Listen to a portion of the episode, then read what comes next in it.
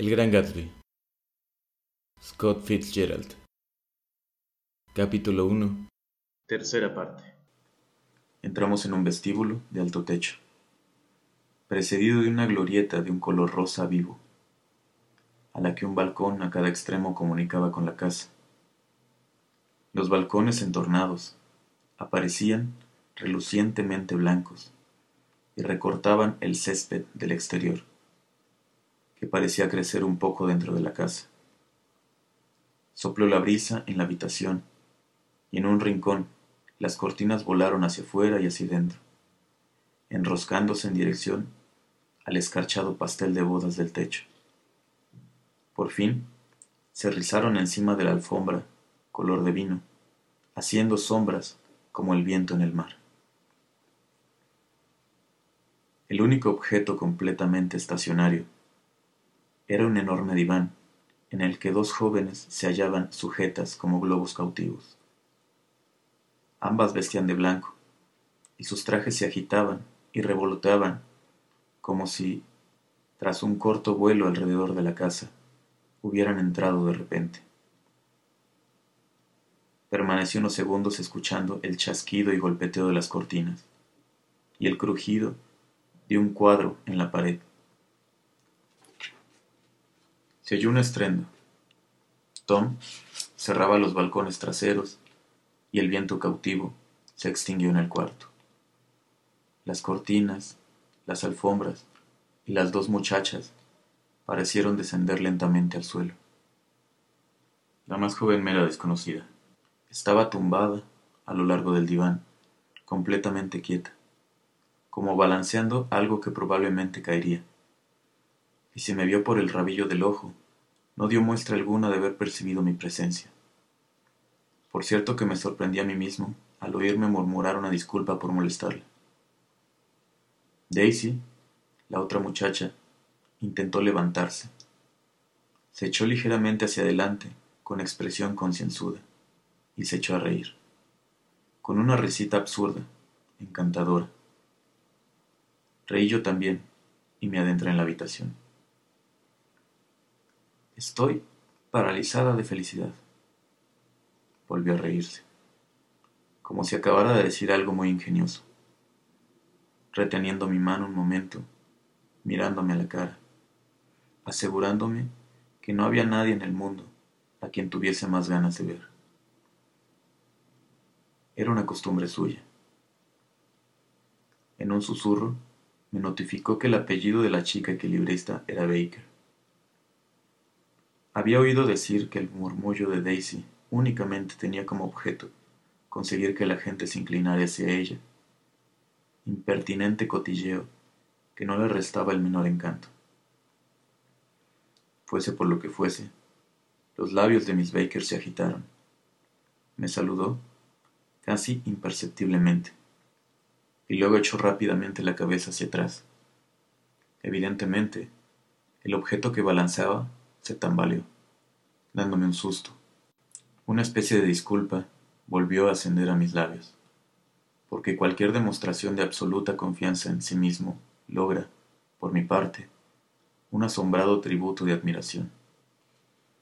Miré de nuevo a mi prima, que empezó a hacerme preguntas con su ronca y emocionante voz.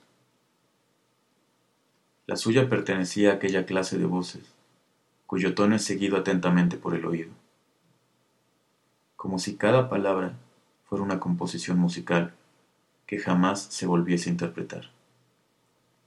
Tu rostro era triste y hermoso, lleno de encantos, brillantes pupilas y una fresca y apasionada boca. En su voz latía una excitación que difícilmente olvidaban los hombres que la habían amado. Una cantarina vibración, un oye susurrado una promesa de que sólo hacía un rato que había hecho excitantes y divertidas cosas, y de que se anunciaban excitantes y divertidas cosas para las próximas horas. Le conté que en mi viaje al este me había detenido un día en Chicago, y que una docena de personas le enviaban mil recuerdos por mi mediación. ¿Me echan de menos? preguntó radiante. Toda la ciudad está desolada. Los coches llevan pintada de negro la rueda de recambio, como si fuera una corona, y por las noches se oye un incesante gemido a lo largo de la orilla norte. ¡Qué delicia! Tom, regresemos. Mañana. Luego añadió, sin ton ni son. Tienes que ver a la niña. Con mucho gusto. Ahora estará durmiendo. Tiene tres años. ¿No la has visto nunca? Nunca. Bueno, pues tienes que verla. Es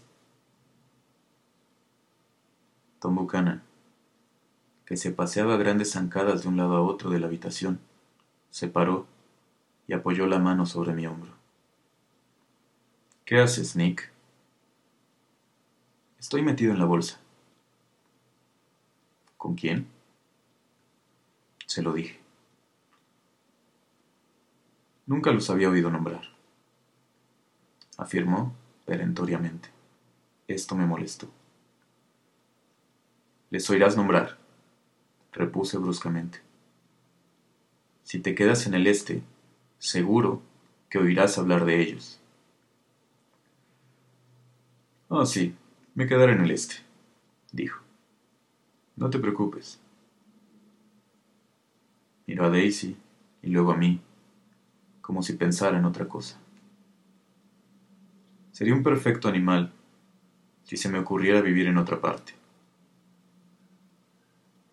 Absolutamente, intervino Miss Baker. Y lo dijo tan de repente que me sobresaltó. Era la primera palabra que pronunciaba desde mi entrada en la habitación. Evidentemente, ella misma se sorprendió tanto como yo, pues bostezó, y con una serie de rápidos y garbosos movimientos se puso en pie. Estoy tiesa, se quejó. He pasado toda la vida en el sofá. No me mires así, contestó Daisy. Toda la tarde he estado luchando por llevarte a Nueva York. No, gracias, dijo Miss Baker, rechazando los cócteles que acababan de surgir de la despensa. Estoy en un periodo de riguroso entrenamiento. Su anfitrión la miró con incredulidad. Sí, sí. ¿Qué vas a estar? Sorbió la bebida como si fuera una gota en el fondo de un vaso. No entiendo cómo haces algo. Miré a Miss Baker, preguntándome qué sería aquel algo. Me gustaba mirarla. Era una muchacha esbelta, de senos poco desarrollados y talle erguido, que acentuaba echando los hombros hacia atrás, como un joven cadete. Sus grises ojos irritados por el sol, me miraban con curiosidad desde un encantador y pálido rostro. Al cabo de un rato, pensé que la había visto en alguna parte, acaso en fotografía. Usted vive en West Egg, observó despectivamente. Conozco a alguien de allí. Yo no conozco a nadie. Seguro que conoce a Gatsby, ¿Gatsby? ¿Qué Gatsby? preguntó Daisy. Antes de poder contestar que era vecino mío, se anunció la cena. Y pasando, inesperada e imperativamente, su tenso brazo por debajo del mío, Tom Buchanan me sacó, a la fuerza de la habitación, como pieza de ajedrez que es preciso llevar a otro cuadro.